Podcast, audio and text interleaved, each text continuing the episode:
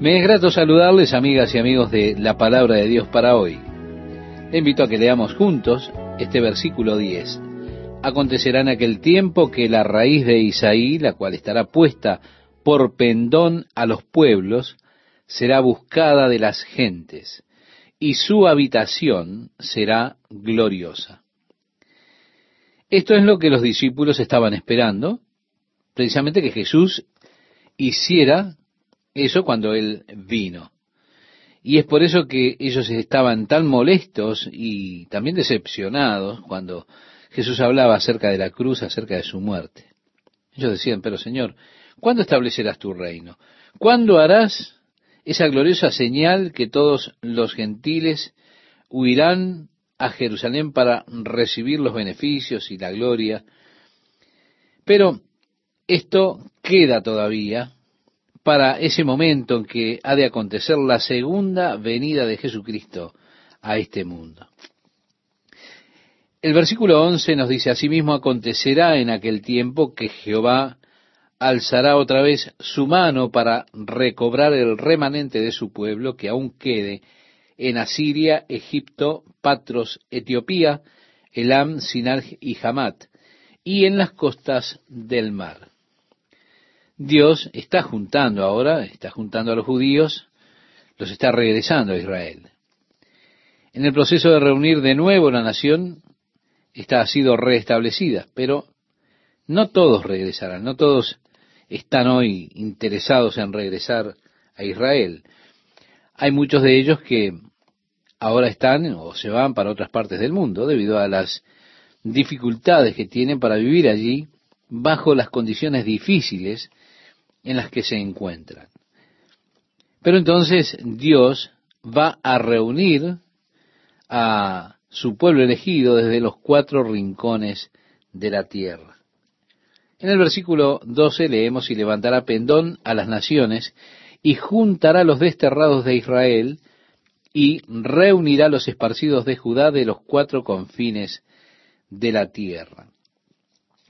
Nosotros leemos en el Evangelio de Mateo, en el capítulo 24, de aquellas personas que, por supuesto, tienen una postura en cuanto al rapto que es postribulacionista. Generalmente ellos utilizan Mateo 24 como una de sus claves para respaldar su teoría, donde Jesús hablando con sus discípulos acerca de las señales de su venida y el fin, él declara, e inmediatamente después de la tribulación de aquellos días, el sol se oscurecerá y la luna no dará su resplandor, y las estrellas caerán del cielo, y las potencias de los cielos serán conmovidas.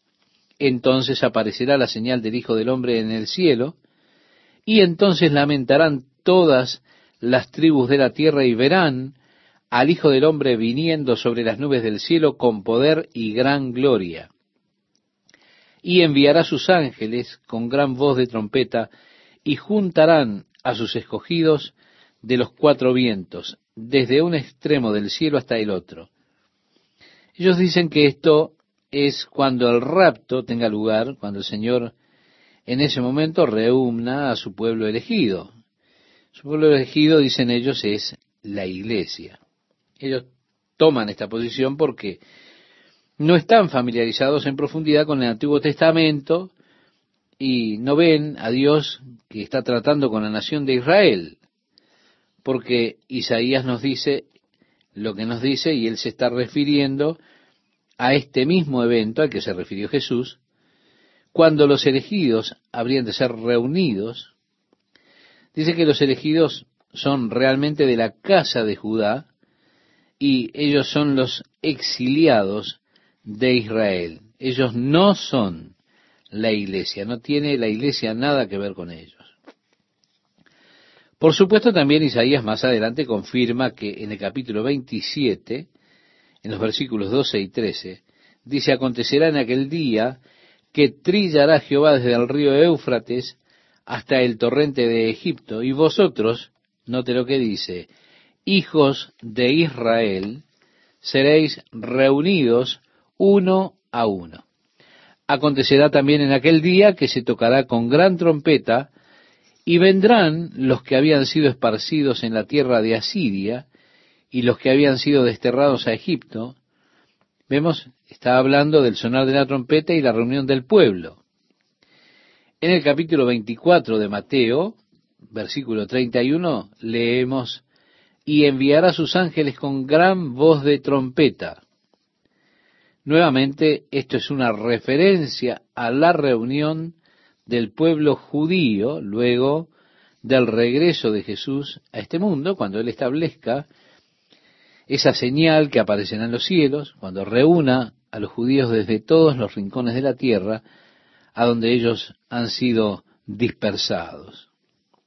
Esto le da a usted, estimado oyente, un entendimiento claro y escritural de ese pasaje tan conocido del Evangelio de Mateo capítulo 24, que muestra que el elegido, el pueblo elegido no puede ser la iglesia, sino que es el pueblo de Israel. Ahora yo no sé por qué algunos hombres persisten en su enseñanza de que la iglesia tendrá que atravesar la gran tribulación. Dios aquí está reuniendo a su pueblo Israel, su elegido, desde Judá, desde todos los rincones de la tierra. En Isaías capítulo 11, seguimos leyendo el versículo 13, nos dice, y se disipará la envidia de Efraín, y los enemigos de Judá serán destruidos. Efraín no tendrá envidia de Judá, ni Judá afligirá a Efraín. Por supuesto, había grandes celos y grandes envidias, entre ellos hubieron guerras civiles entre los reinos del norte y el reino del sur. Efraín representando al reino del norte y Judá, por supuesto, al reino del sur.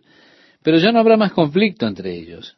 Ellos serán uno, así como en la profecía de Ezequiel Dios dice, y los haré una nación en la tierra, en los montes de Israel, y un rey será a todos ellos por rey, y nunca más serán dos naciones, ni nunca más serán divididos en dos reinos.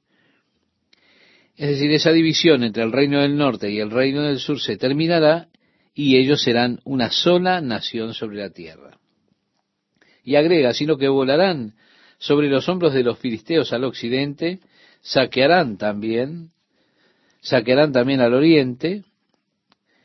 Esta es el área de Gaza, la franja de Gaza, por supuesto Israel arremetió sobre ellos y los destruyó y tomó su territorio.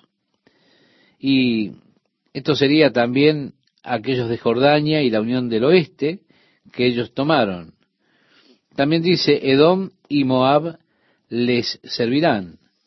Moab actualmente es Jordania.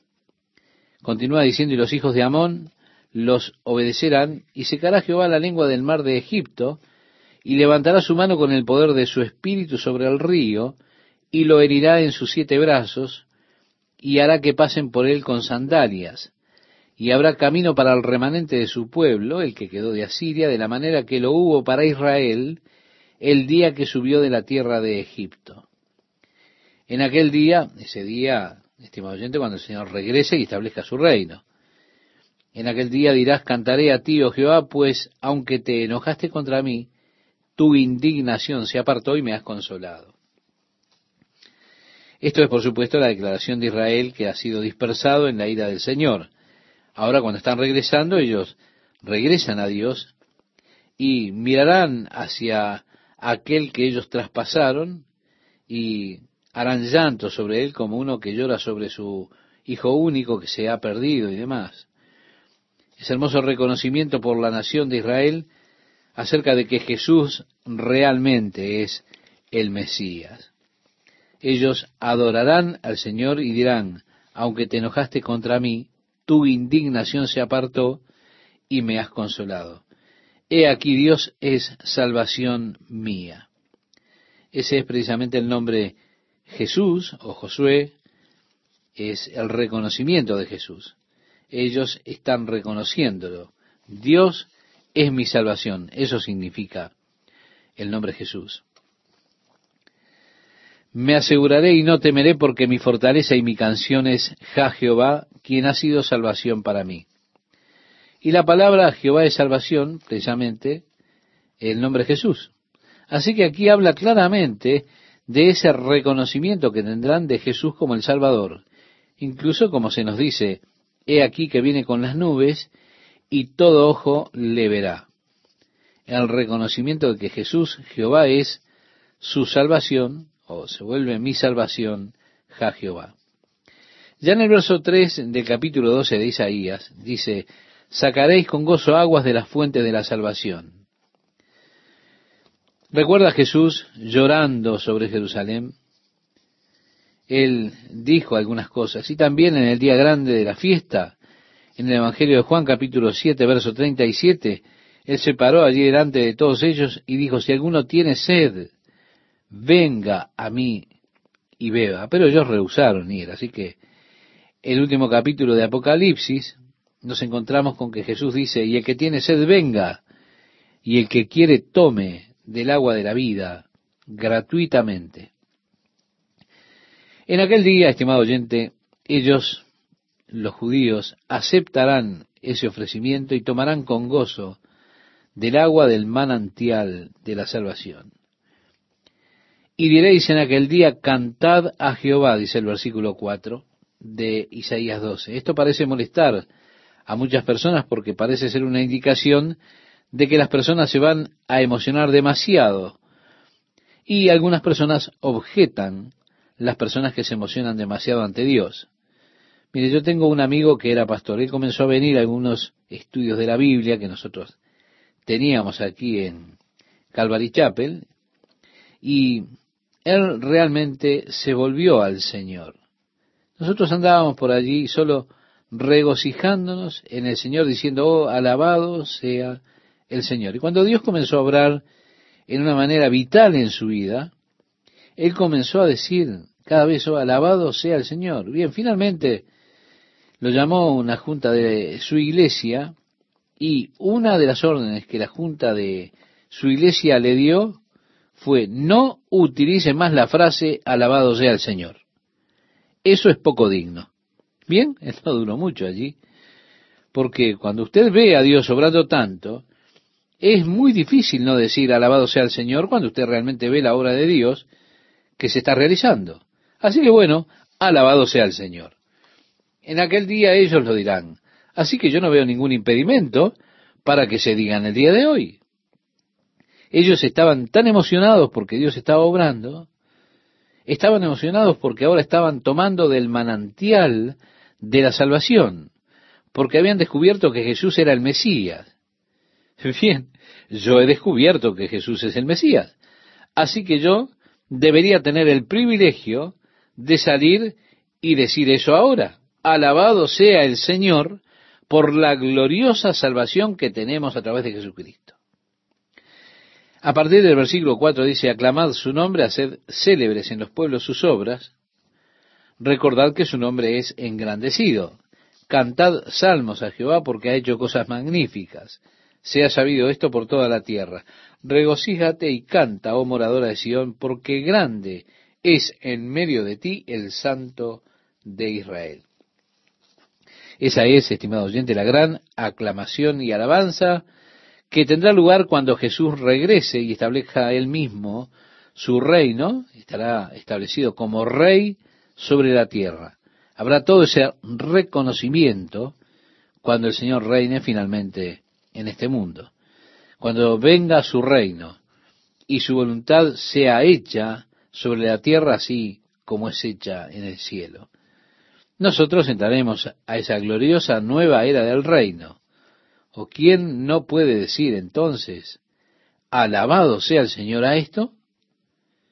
Cuando veamos al mundo como Dios lo quiso, cuando habitemos juntos en amor, en paz, en una total franqueza de amor los unos con los otros. Será glorioso. Ya moviéndonos al capítulo 13 de Isaías, allí él habla del agobio de Babilonia, el cual Isaías vio. Usted recuerde que nosotros mencionamos esto cuando comenzamos la profecía de Isaías. Dijimos que en muchas de las profecías está lo que llamamos el cumplimiento cercano y el cumplimiento lejano, es decir, las profecías de doble referencia. Eran una clase de espadas de doble filo, porque ellas tenían una connotación inmediata, pero algunas veces también otra que apuntaba hacia el futuro.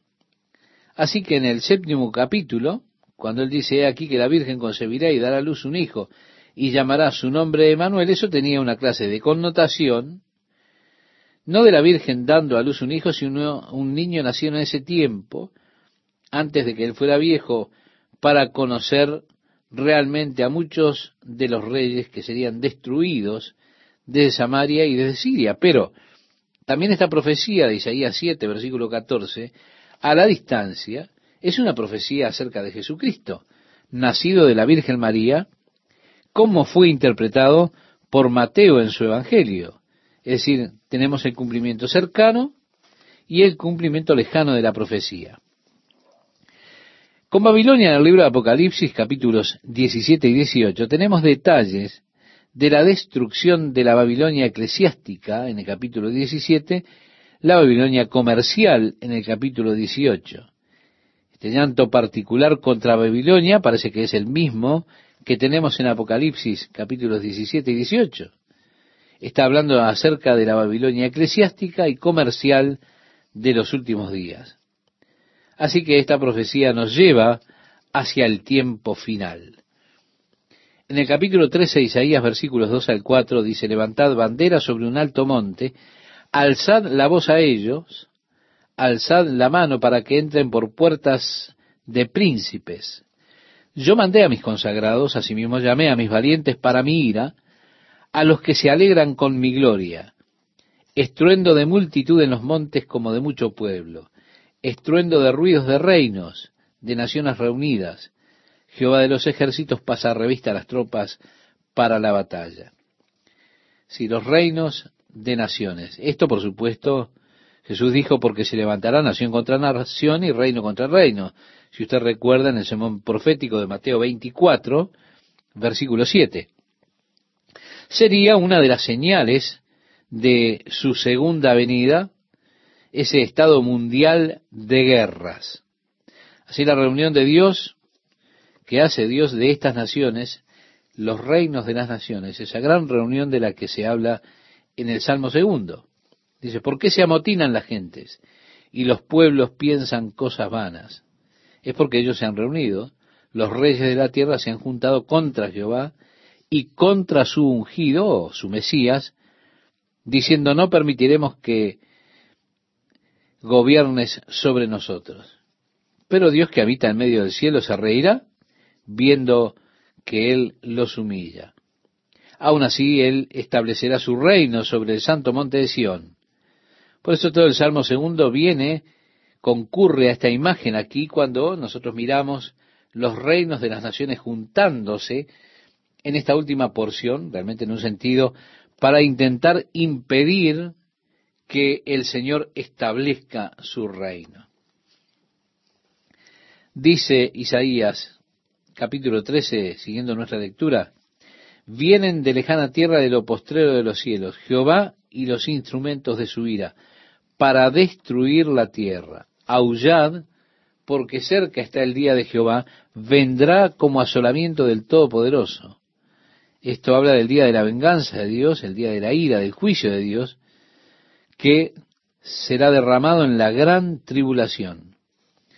Por tanto, toda mano se debilitará y desfallecerá todo corazón de hombre y se llenarán de terror, angustias y dolores, se apoderarán de ellos, tendrán dolores como mujer de parto. Se asombrará cada cual al mirar a su compañero, sus rostros, rostros de llamas.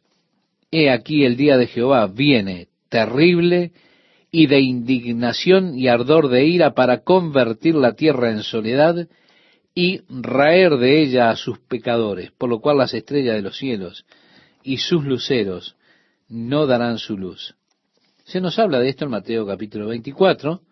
Definitivamente estamos en este pasaje ya inmersos en ese período conocido como la gran tribulación. Y el sol se oscurecerá al nacer y la luna no dará su resplandor, dice el versículo 10 de Isaías 13. Ahora, ¿sobre quiénes vendrá esto? ¿El pueblo de Dios, la iglesia? ¿Aquellos siervos que hayan sido fieles a Él? Dios no quiera semejante cosa, Porque dice la Biblia en el Nuevo Testamento, porque no nos ha puesto Dios para ira. El apóstol Pablo nos dice tanto en Romanos como en Tesalonicenses, en caso de que usted no lo haya captado la primera vez, lo repite. Dios dice, y castigaré al mundo, en Isaías capítulo 13, verso 12, y castigaré al mundo por su maldad y a los impíos por su iniquidad. Es un castigo contra el mundo malvado, contra la iniquidad del mundo, no es contra la iglesia. Porque no nos ha puesto Dios para ira, le decía el apóstol Pablo a los tesalonicenses en su primera carta, capítulo 5, verso 9. Nuestra iniquidad, estimado oyente, fue absuelta por medio de Jesucristo. Fue Él que soportó la ira de Dios por mi pecado. De esa manera, yo ya no tengo que enfrentar la ira de Dios cuando se derrame sobre este mundo. Será derramada la ira de Dios sobre un mundo que rechaza a Dios. Pero yo no he rechazado a Cristo. Por esto es que cuando Jesús habla acerca de este mismo versículo en el Evangelio de Lucas capítulo 21, él dice, hablando de estas cosas, verad pues en todo tiempo orando que seáis tenidos por dignos de escapar de todas estas cosas que vendrán y de estar en pie delante del Hijo del Hombre. Esto está en Lucas capítulo 21, versículo 36. Así que cuando comiencen a suceder todas estas cosas, Quiero decirle, estimado oyente, no me busque a mí aquí abajo. Yo ya estaré alrededor del trono de Dios cantando. Bendito es el Cordero de recibir gloria y honor y fuerza y dominio y poder. ¿Qué tal, amigas, amigos? ¿Cómo están? Estamos ahora en el capítulo 13 y allí él habla de la carga de Babilonia, la cual vio Isaías. Ahora, este clamor en particular es contra Babilonia, y es el mismo que el que se encuentra en Apocalipsis capítulos 17 y 18.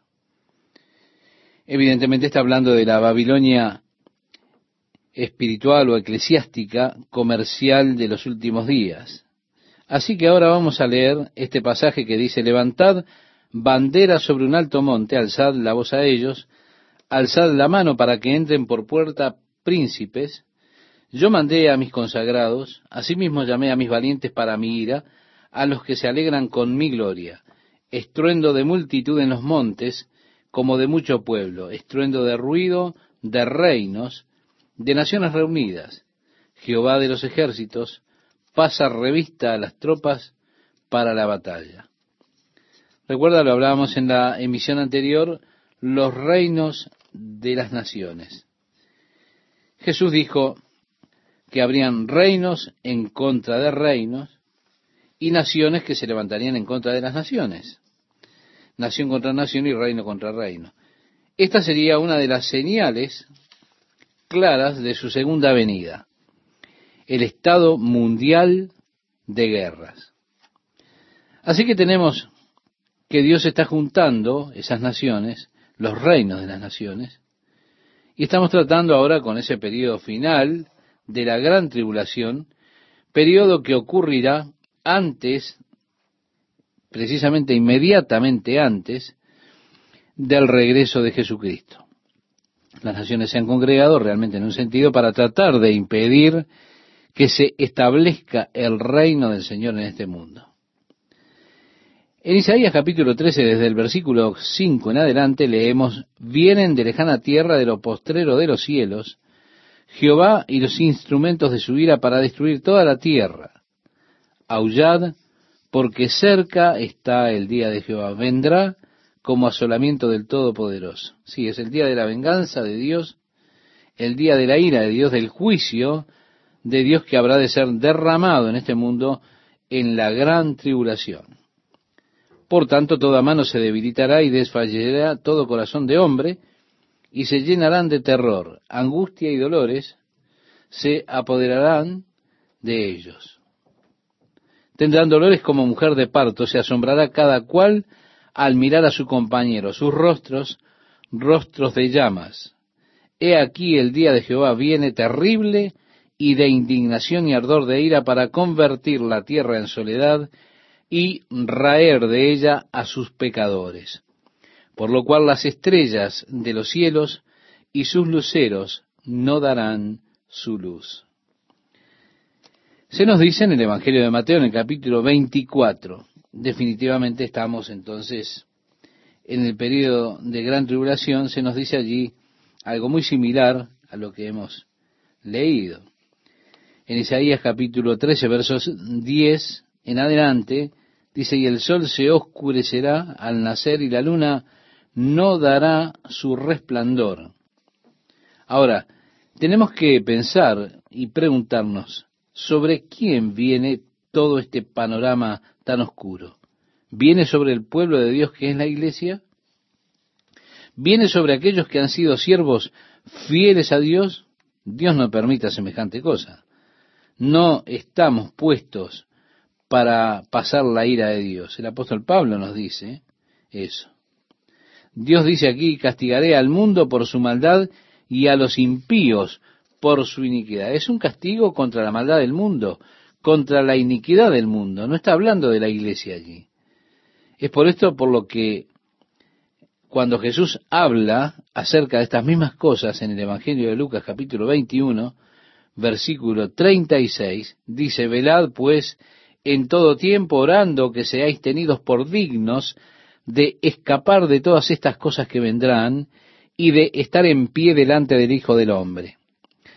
Así, estimado oyente, cuando estas cosas acontezcan, quiero decirle, no me busquen aquí abajo. No, no, no estaré aquí. Yo estaré alrededor del trono de Dios diciendo, cantando, digno es el Cordero de recibir la gloria, el honor, el poder y el dominio. Sí, ese será el lugar en el cual estaré. Volviendo a nuestro pasaje de este día, continúa diciendo, y haré que cese la arrogancia de los soberbios, y abatiré la altivez de los fuertes. Haré más precioso que el oro fino al varón, y más que el oro de Ofir al hombre, porque, dice Dios, haré estremecer los cielos, y la tierra se moverá de su lugar. Habrá una matanza terrible en ese tiempo. Es interesante ahora eh, porque más que un lugar, Dios hace referencia a la tierra entera que es sacudida de su lugar. En efecto, Dios dice que hará temblar la tierra como un borracho, como un ebrio, en Isaías capítulo 24, versículo 20. Ya veremos esto cuando lleguemos a ese pasaje en nuestro estudio. Él nos dice, y la tierra se moverá de su lugar. Parece que la tierra ha atravesado por cambios ya en el pasado. Aparecería que una vez la órbita de la Tierra eh, fue tal que el año tenía 360 días exacto en lugar de 365 días y un cuarto como lo tenemos ahora. Eso nos dice que alguna vez la Tierra no estaba inclinada 23 eh, grados y un tercio sobre su eje. Porque sabemos que una vez habían junglas tropicales alrededor del Polo Norte, también eh, habían bosques cerca, allí en el área del Polo Sur, así que la Tierra ha atravesado alguna convulsión tremenda. Se cree que hubo de hecho una falla polar. Si usted eh, conoce el libro Mundos en colisión de Emanuel Berikovsky, allí él sugiere que la Tierra, de hecho, cambió su rotación de oeste a este en lugar de este a oeste. Él da sus razones allí. Usted quizá quiera leer ese libro, Mundos en colisión. Él le da bastante argumentos a esta idea. Ahora, la cosa interesante es que sabemos que en la era del reino, Dios ha de restaurar la tierra como era en el tiempo de Adán y Eva, al comienzo. De regreso al jardín de Edén, donde el desierto habrá de desaparecer. La Biblia habla acerca de la era en donde habrán corrientes en el desierto, ríos en el secadal y demás. Los desiertos florecerán y retoñarán como una rosa. Nos habla Isaías en el capítulo 35. Las áreas desiertas serán quitadas. Toda la tierra será nuevamente un gigantesco jardín de Edén. Ahora es posible que en esta tierra que fue movida de su lugar, eh, haga referencia a otro giro, otro cambio en el eje polar, en lugar de estar inclinado 23 grados y un tercio, que es lo que da mm, lugar a nuestras estaciones, las cuatro estaciones, quizá la Tierra estará en un eje bastante más derecho en lo que a su relación con el Sol respecta, lo cual evidentemente tiene efectos dramáticos en la Tierra. Uno, la capa de hielo de las regiones polares se derretirán, las regiones polares se volverán lugares muy exuberantes en lo que respecta a un clima más cálido. Con esta gran masa de agua habría más evaporación ahora, como el sol atraería más agua a la atmósfera. Podría ser que nuevamente la Tierra fuese cubierta con una marquesina de agua, mientras las temperaturas se equipararían con el Ecuador, aún los polos. Usted no tendrá más esas eh, regiones frías o calientes, donde los vientos fuesen formados o creados descendiendo desde los polos, desde las áreas frías, yendo hacia esas áreas más calientes, donde el calor crece y el aire frío viene fluyendo para saciarlo, y usted podría deshacerse entonces así de esas violentas tormentas, ciclones, tornados, huracanes. Nuevamente usted tendría únicamente brisas suaves, una clase de atmósfera alrededor de la Tierra uniforme. Yo, fíjese, ya no tendría ni siquiera que ir a Hawái de vacaciones.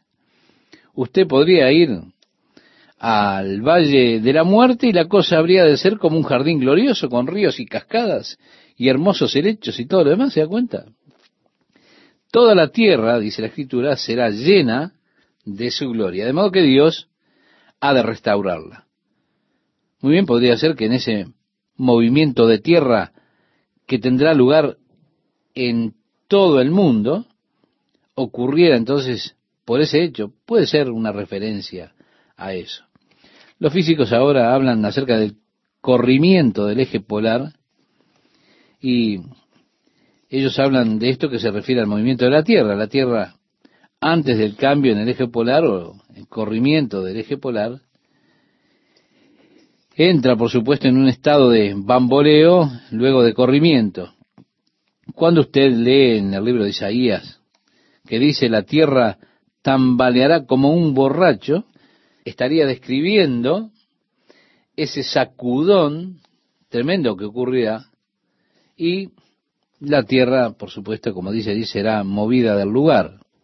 Así que es muy posible que las escrituras, de hecho, estén profetizando un corrimiento del eje polar que podría traer todo un nuevo clima en todo el mundo, estableciendo así la era del reino, donde Dios ha de restaurarlo otra vez a lo que fue originalmente, donde ya no habría, reitero, desiertos ardientes, y en toda la tierra se podría producir todo.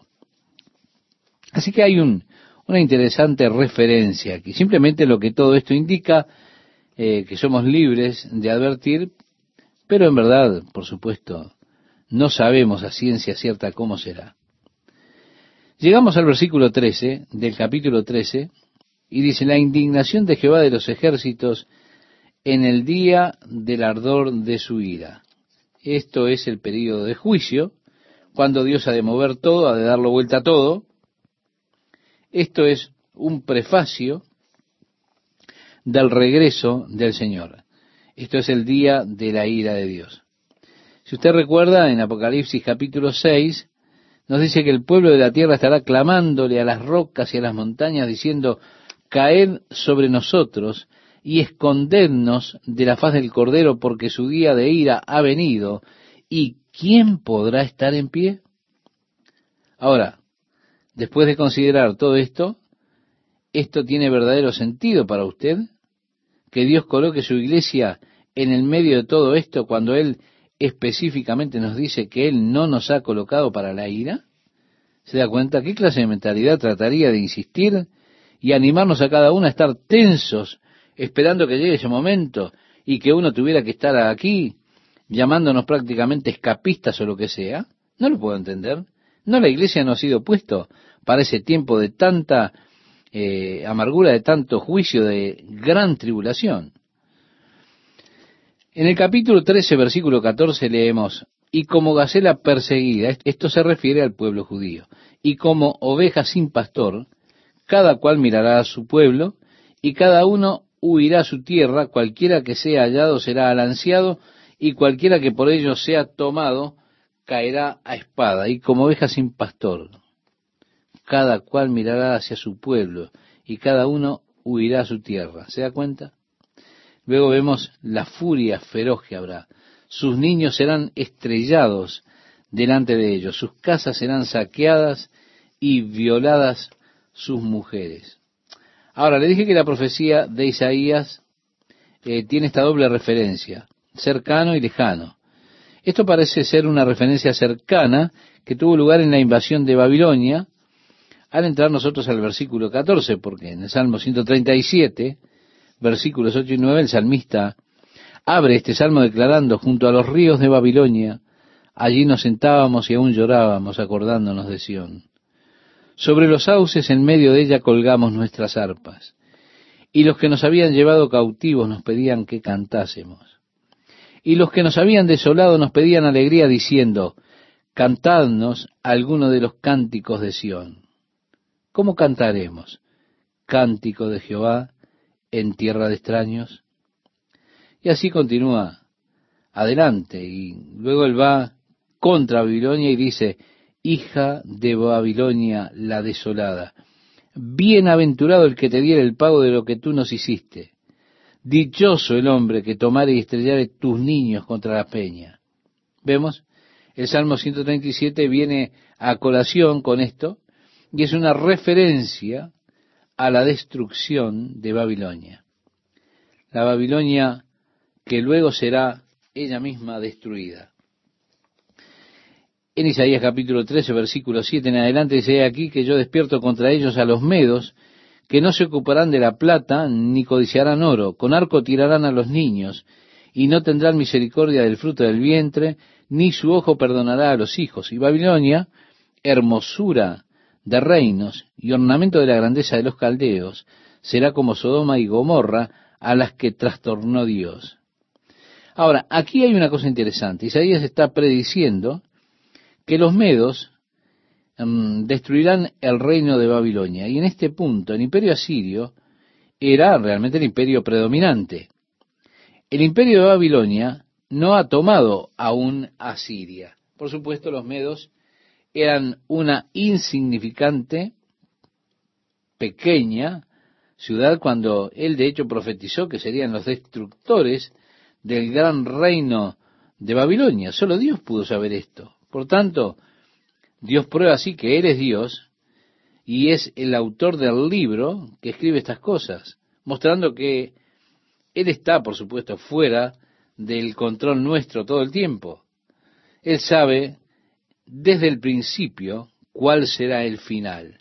Y hablando de la destrucción de los babilonios, dice precisamente, nunca más serás habitada ni se morará en ella de generación en generación, ni levantará allí tienda el árabe, ni pastores tendrán allí majada, sino que dormirán allí las fieras del desierto, y sus casas se llenarán de hurones. Allí habitarán avestruces, y allí saltarán las cabras salvajes o los demonios podríamos decir. En sus palacios aullarán hienas y chacales en sus casas de deleite, y cercano a llegar está su tiempo, y sus días no se alargarán. Así es la destrucción de Babilonia por parte de los medos.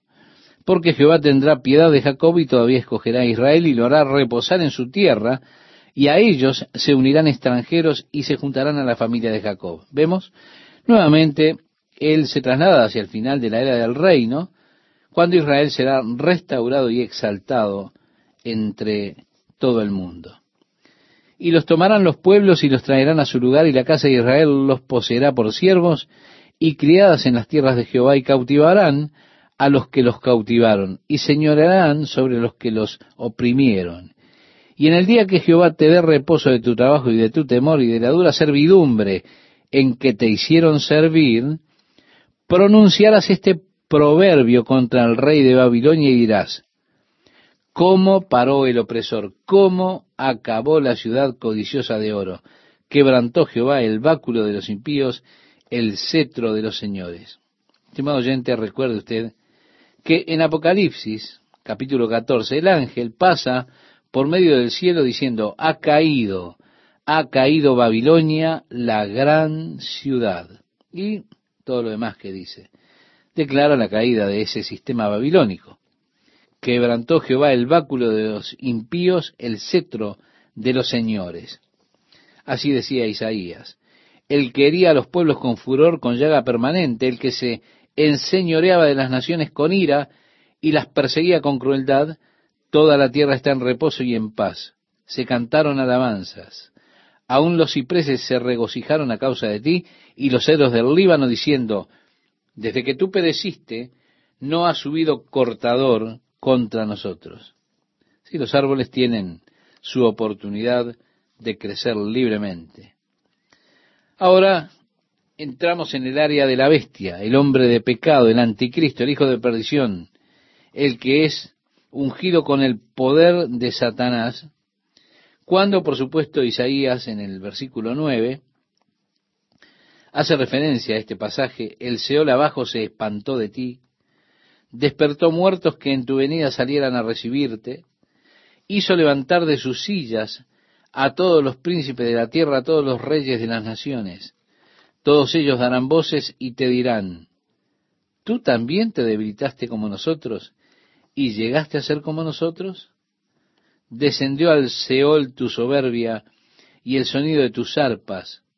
Gusanos serán tu cama y gusanos te cubrirán. Este hombre del que todo el mundo se ha de maravillar tendrá su recepción en el infierno, que será algo interesante. La profecía entonces transcurre ahora desde la bestia al poder que hay detrás de la bestia, o del anticristo a Satanás, que es quien le da el poder. Y fíjese lo que dice a continuación. ¿Cómo caíste del cielo, oh lucero, hijo de la mañana? Cortado fuiste por tierra, tú que debilitabas a las naciones. Tú que decías en tu corazón, subiré al cielo en lo alto junto a las estrellas de Dios, levantaré mi trono, y en el monte del testimonio me sentaré a los lados del norte, sobre las alturas de las nubes subiré y seré semejante al Altísimo. Vemos ahí está la voluntad, el propósito de Satanás. Ese fue precisamente el comienzo, la presencia del pecado en el universo fue el comienzo de la rebelión contra el gobierno de Dios, contra el reino de Dios. Y vemos a aquellos que siguen la voluntad de Satanás contra la voluntad de Dios. Qué interesante. Fue esta la culminante voluntad de Satanás determinándose a yo seré como Dios. Es un placer para mí estar con ustedes nuevamente, amigas y amigos. La profecía transcurre desde la bestia al poder detrás de la bestia, o sea, del anticristo a Satanás, que es quien le da a él el poder. Nuestro pasaje de este día dice así, ¿cómo caíste del cielo, oh lucero, hijo de la mañana? Cortado fuiste por tierra, tú que debilitabas a las naciones, tú que decías en tu corazón, subiré al cielo, en lo alto, junto a las estrellas de Dios, levantaré mi trono, y en el monte del testimonio me sentaré, a los lados del norte, sobre las alturas de las nubes, subiré y seré semejante al Altísimo. Estimado oyente, vemos aquí estas cinco voluntades de Satanás. Podemos decir que este fue el comienzo del pecado en el universo, porque fue el comienzo de la rebelión en contra del gobierno de Dios en contra del reino de Dios. Y así vemos que los seguidores de Satanás vienen con la voluntad de Satanás contra la voluntad de Dios. Qué interesante, ¿verdad? Tenemos allí la culminante voluntad de Satanás, que se traduce en lo que él dijo, yo seré como Dios. En el libro del profeta Ezequiel se nos dice acerca de Satanás que él en un momento fue un arcángel ungido. Es interesante que parece que el querubín está puesto para cubrir la santidad de Dios. Quizá él era el jefe de los querubines. Parecía indicar que, como Ezequiel lo señala, en la forma del rey de Tiro, en Edén, en el huerto de Dios, dice allí estuviste. De toda piedra preciosa era tu vestidura, de cornerina, topacio, jaspe, crisólito, berilo y ónice, de zafiro, carbunclo, esmeralda y oro, y demás. Dice Ezequiel capítulo 28 versículo 3 en adelante, tú, querubín grande, protector, yo te puse en el santo monte de Dios, allí estuviste. En medio de las piedras de fuego te paseabas. Perfecto eras en todos tus caminos, desde el día que fuiste creado hasta que se halló en ti maldad. Luego él habla allí de su caída. Isaías nos dice exactamente qué es lo que era la maldad. Fue precisamente la declaración de Satanás, yo seré en oposición a la voluntad de Dios. Y mire, estimado oyente, en cualquier momento en el cual usted declare su voluntad en oposición a la voluntad de Dios, eso es pecado, eso es rebelión, es rebelión contra Dios. El pecado es el fracaso en hacer la voluntad de Dios. Se trata cuando nos rendimos de someternos a la voluntad de Dios. Yo subiré a los cielos, dijo Satanás. Yo exaltaré mi trono sobre las estrellas de Dios. Debemos notar que las estrellas de Dios, como lo relata el libro de Job, son los ángeles de Dios. Satanás dijo, yo me exaltaré sobre ellos. También me sentaré en el monte de la congregación a los lados del norte. Yo ascenderé sobre las alturas, seré como el Altísimo. Interesante, ¿verdad? Esa es la voluntad culminante de Satanás, cuando él dice, yo seré como Dios. También es interesante ver cuando Satanás va al huerto de Edén para tentar a Eva. ¿Cuál fue el gancho que utilizó? Él le dijo, en otras palabras, Dios no quiere que comas del fruto, porque Él sabe que el día que ustedes coman de ese fruto, ustedes serán como Dios. ¿Quieres ser como Dios? Bueno, come de ese fruto. Ese fue el gancho, eso fue lo que desconcertó a Eva. Es lo mismo que él utiliza siempre, lo que utilizó para confundir a Eva. Ser como Dios. Adelante, Dios no quiere que comas de él, porque él teme que tú seas como él. Así que cualquier religión del día de hoy lo hace a usted como un Dios lo coloca usted en esa categoría de un Dios. Cuando usted muera, usted y su esposa serán como dioses. Usted irá a su propio planeta, dice uno de los grupos sectarios. Tenga cuidado con eso. Ese fue el gancho que utilizó Satanás para hacer caer a Eva.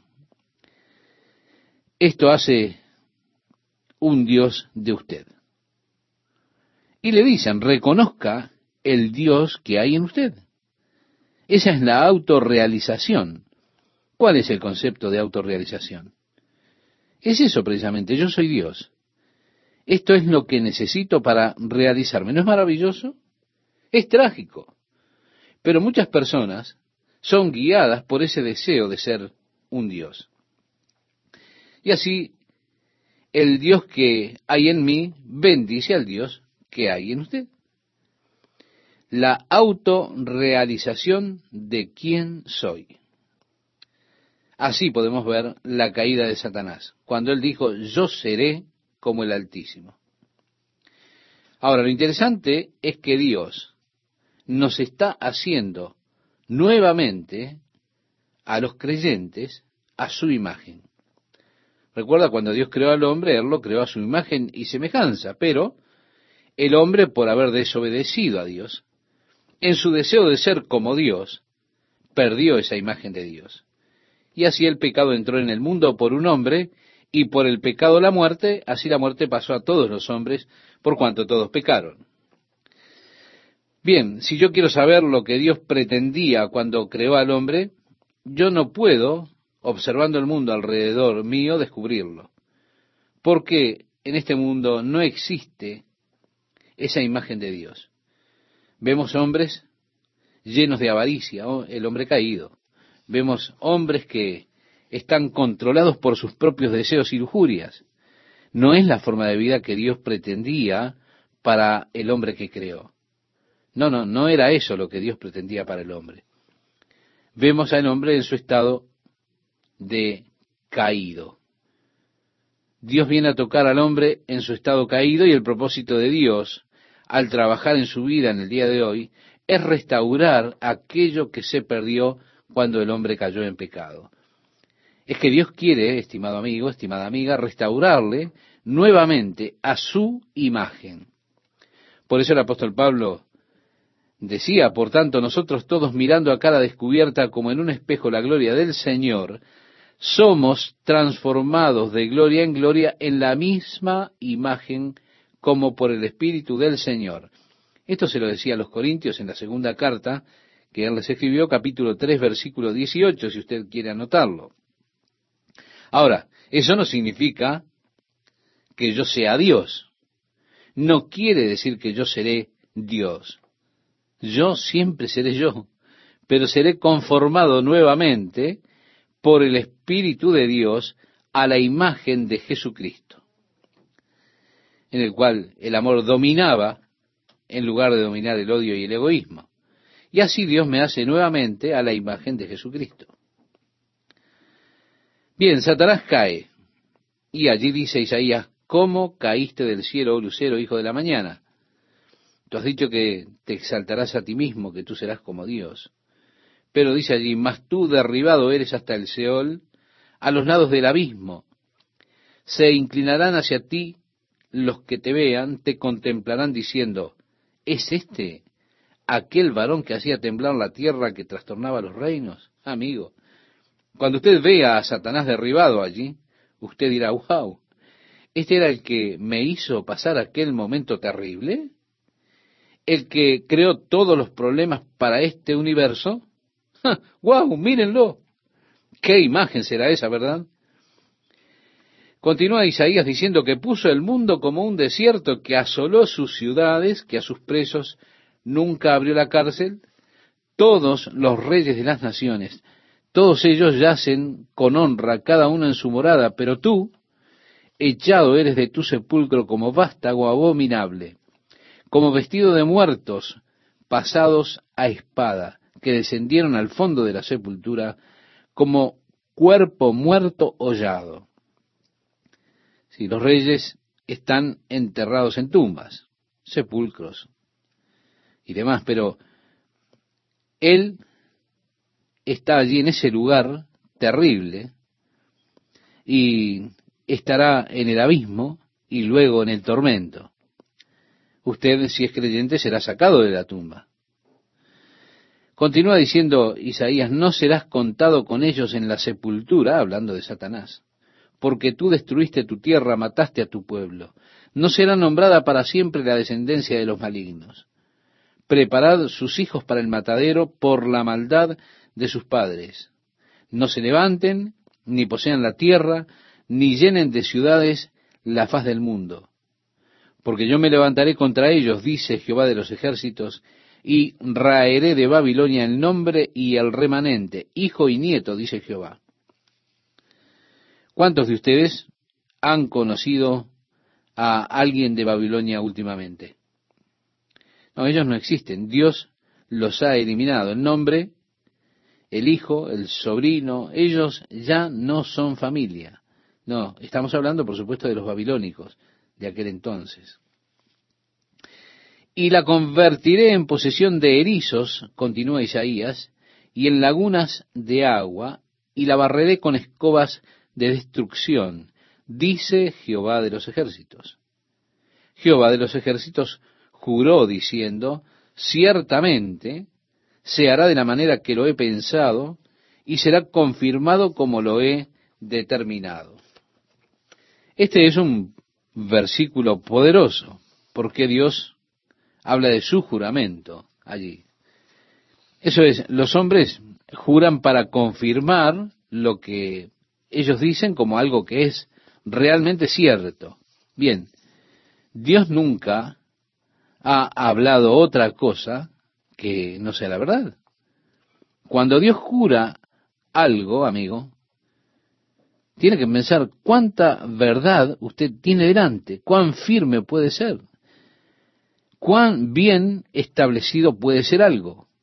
Cuando Dios juró, ciertamente se hará de la manera que lo he pensado. La palabra de Dios con toda seguridad se cumplirá. Cuando el Señor le dijo a Daniel que escribiera estas cosas, le dijo, y el sueño es verdadero y fiel su interpretación. Esto se cumplirá. Es Dios que declara, ciertamente se hará de la manera que lo he pensado y será confirmado como lo he determinado. Sí, los propósitos de Dios están determinados y ellos no se pueden cambiar. El plan de Dios se cumplirá. A partir del versículo 25 leemos, que quebrantaré al asirio en mi tierra y en mis montes los hollaré y su yugo será apartado de ellos y su carga será quitada de su hombro. Este es el consejo que está acordado sobre toda la tierra y esta la mano extendida sobre todas las naciones, porque Jehová de los ejércitos lo ha determinado. ¿Y quién lo impedirá? Y su mano extendida, ¿quién la hará retroceder? Nos habla de la tremenda, magnífica soberanía de Dios. Pasamos al versículo 28 y dice, en el año que murió el rey Acaz fue esta profecía. Ahora, ya nos vamos moviendo hacia un área nueva. No se distingue como un cambio de capítulo, pero se distingue por el hecho de que se introduce esta nueva sección que dice en el año que murió el rey Acaz fue esta profecía. No te alegres tú, Filistea toda, por haberse quebrado la vara del que te hería porque de la raíz de la culebra saldrá aspid, y su fruto serpiente voladora. Él está hablando acerca de la destrucción de Asiria, y dice, no se regocijen porque Asiria es quebrantada por Babilonia, porque ahora Dios traerá a los babilonios contra ustedes. Desde el versículo 30 leemos, y los primogénitos de los pobres serán apacentados y los menesterosos se acostarán confiados, mas yo haré morir de hambre tu raíz, y destruiré lo que de ti quedare. Aúlla, oh puerta, clama, oh ciudad, disuelta estás toda tu Filistea, porque humo vendrá del norte, no quedará uno solo en sus asambleas. ¿Y qué se responderá a los mensajeros de las naciones? Que Jehová fundó a Sión, y que a ella se acogerán los afligidos de su pueblo. Sí, Dios fundará Sión. En el capítulo 15, ahora él dirige su atención hacia Moab, es decir, esa área que está al este del Jordán y del Mar Muerto. Y comienza a hablar acerca de la destrucción de Moab y de algunas de las grandes ciudades allí en Moab, las ciudades que fueron destruidas en la noche. Dice profecía sobre Moab. Cierto, de noche fue destruida Ar de Moab, puesta en silencio. Cierto, de noche fue destruida Kir de Moab, reducida a silencio. Y también estas otras ciudades, Bajit y Dibón y demás, aullando sobre las montañas, Montenebo, Medeba, el cual está al este o al sureste de Nebo. Toda cabeza de ella será rapada y toda barba rasurada. Si cuando ellos tenían un gran llanto, un gran lamento, se rasuraban la cabeza, se rasuraban la barba. Así que la cabeza de todos estaba rasurada, todas sus barbas cortadas, debido a la matanza que había venido sobre los habitantes de Moab, el lamento sobre la destrucción. Se ceñirán de silicio en sus calles, agrega el atuendo que vestían sobre su piel aquel que estaba lamentándose. En sus terrados y en sus plazas aullarán todos, deshaciéndose en llanto, Esbón y Eleale. Si estas son las ciudades. Dice, gritarán hasta Jaasa se oirá su voz. Es decir, desde el fin de una nación hasta la otra. Por lo que aullarán los guerreros de Moab, se lamentará el alma de cada uno dentro de él. Mi corazón dará gritos por Moab, sus fugitivos huirán hasta Soar como novilla de tres años. Por la cuesta de Lujit subirán llorando y levantarán grito de quebrantamiento por el camino de Joronaim. Las aguas de Nimrin serán consumidas. Sí, él está hablando de los ríos y demás que serán desolados. Nimrim era un río que había hacia el sur, pero dice que estará seco. Y agrega, y se secará la hierba, se marchitarán los retoños, todo verdor perecerá. Es decir, habrá sequía en toda esa área. Y de esa manera Dios predice y describe el juicio de Dios contra Moab y los habitantes de la tierra. Incluso así como Dios describe el juicio contra Moab, aún así Moab aparece en el futuro. Al llegar al capítulo 16, encontramos el lugar de Moab, el cual por supuesto en el día de hoy es Jordán.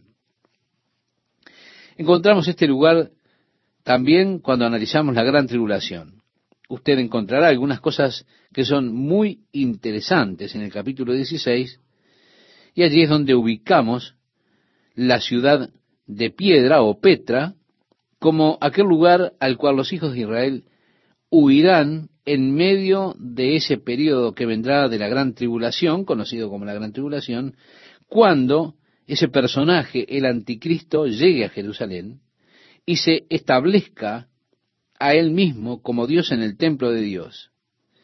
En el capítulo 16, la palabra Sela es roca o piedra, es decir, la roca. Así que la ciudad de Petra se menciona aquí bajo el nombre de Sela.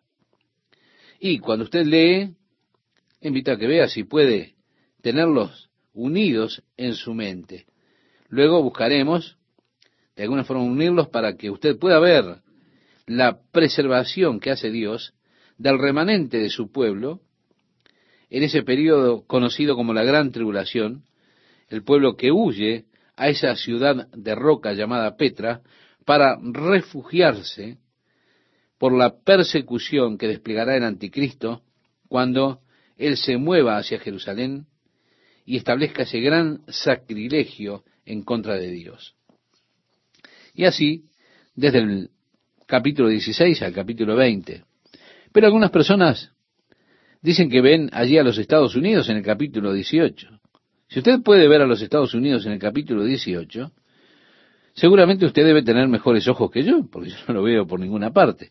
Pero algunas personas descifran bastante del capítulo 18 como que es una profecía acerca de los Estados Unidos. En lo que a mí concierne, los Estados Unidos no aparecen en la profecía, excepto en un área donde puede haber una posibilidad, y es cuando Rusia invadirá Israel se habla de los comerciantes de Tarso, se piensa que Tarso tiene que ver con Inglaterra. Y los jóvenes leones dirán de eso, ¿qué están haciendo invadiendo a esta pequeña tierra indefensa? Ahora, si aparecen los Estados Unidos en algún lugar de la profecía, aquí es donde aparecen. Y es donde nosotros, podemos decir, presentamos como nación una denuncia al Consejo de Seguridad de las Naciones Unidas, pidiéndoles firmemente que condenen a Rusia por invadir el Medio Oriente, es decir, Jerusalén. Fuera de eso, yo realmente no veo a los Estados Unidos en la profecía. Porque, como nos dice Juan en el libro de Apocalipsis, el testimonio de Jesús es el espíritu de la profecía. Dios no está interesado en profetizar acerca de todo el mundo, estimado oyente, acerca de las naciones del mundo como tales. Dios está interesado en una persona. Toda la profecía gira alrededor de Jesucristo. Así que como naciones se refiere Dios a Israel. Y en cuanto a Israel se relaciona con el Mesías. Así que estas naciones saldrán a luz en la profecía en su momento. Pero el propósito de la profecía no es darnos un desarrollo de todo el esquema mundial, sino centrarse en una persona, la persona de Jesucristo, en su primera y en su segunda venida. Las naciones que intentan destruir a Israel antes de que el Mesías venga, Dios trata con ellas en las profecías. ¿Cómo es que Él va a destruir a aquellos que están intentando destruir a la nación de Israel antes de que el Mesías venga? Y luego, por supuesto, todas esas profecías que tratan con el regreso de Jesucristo, el establecimiento de su reino y todo lo demás. Pero reitero, todas ellas se centran realmente en Jesús. Así que pase lo que pase, mi vida, estimado oyente, está segura en Jesucristo. Y eso es lo importante, que usted se halle seguro en Cristo. No vestido usted de su propia justicia, sino vestido con la justicia que Dios le ha dado a usted por medio de la fe en Jesucristo. Esa es la única manera en la que yo quiero ser hallado, orando para que yo sea hallado digno de escapar de todas esas cosas que vendrán. Así que, estimado oyente, Dios le bendiga y le dé una bendecida semana en comunión con Él.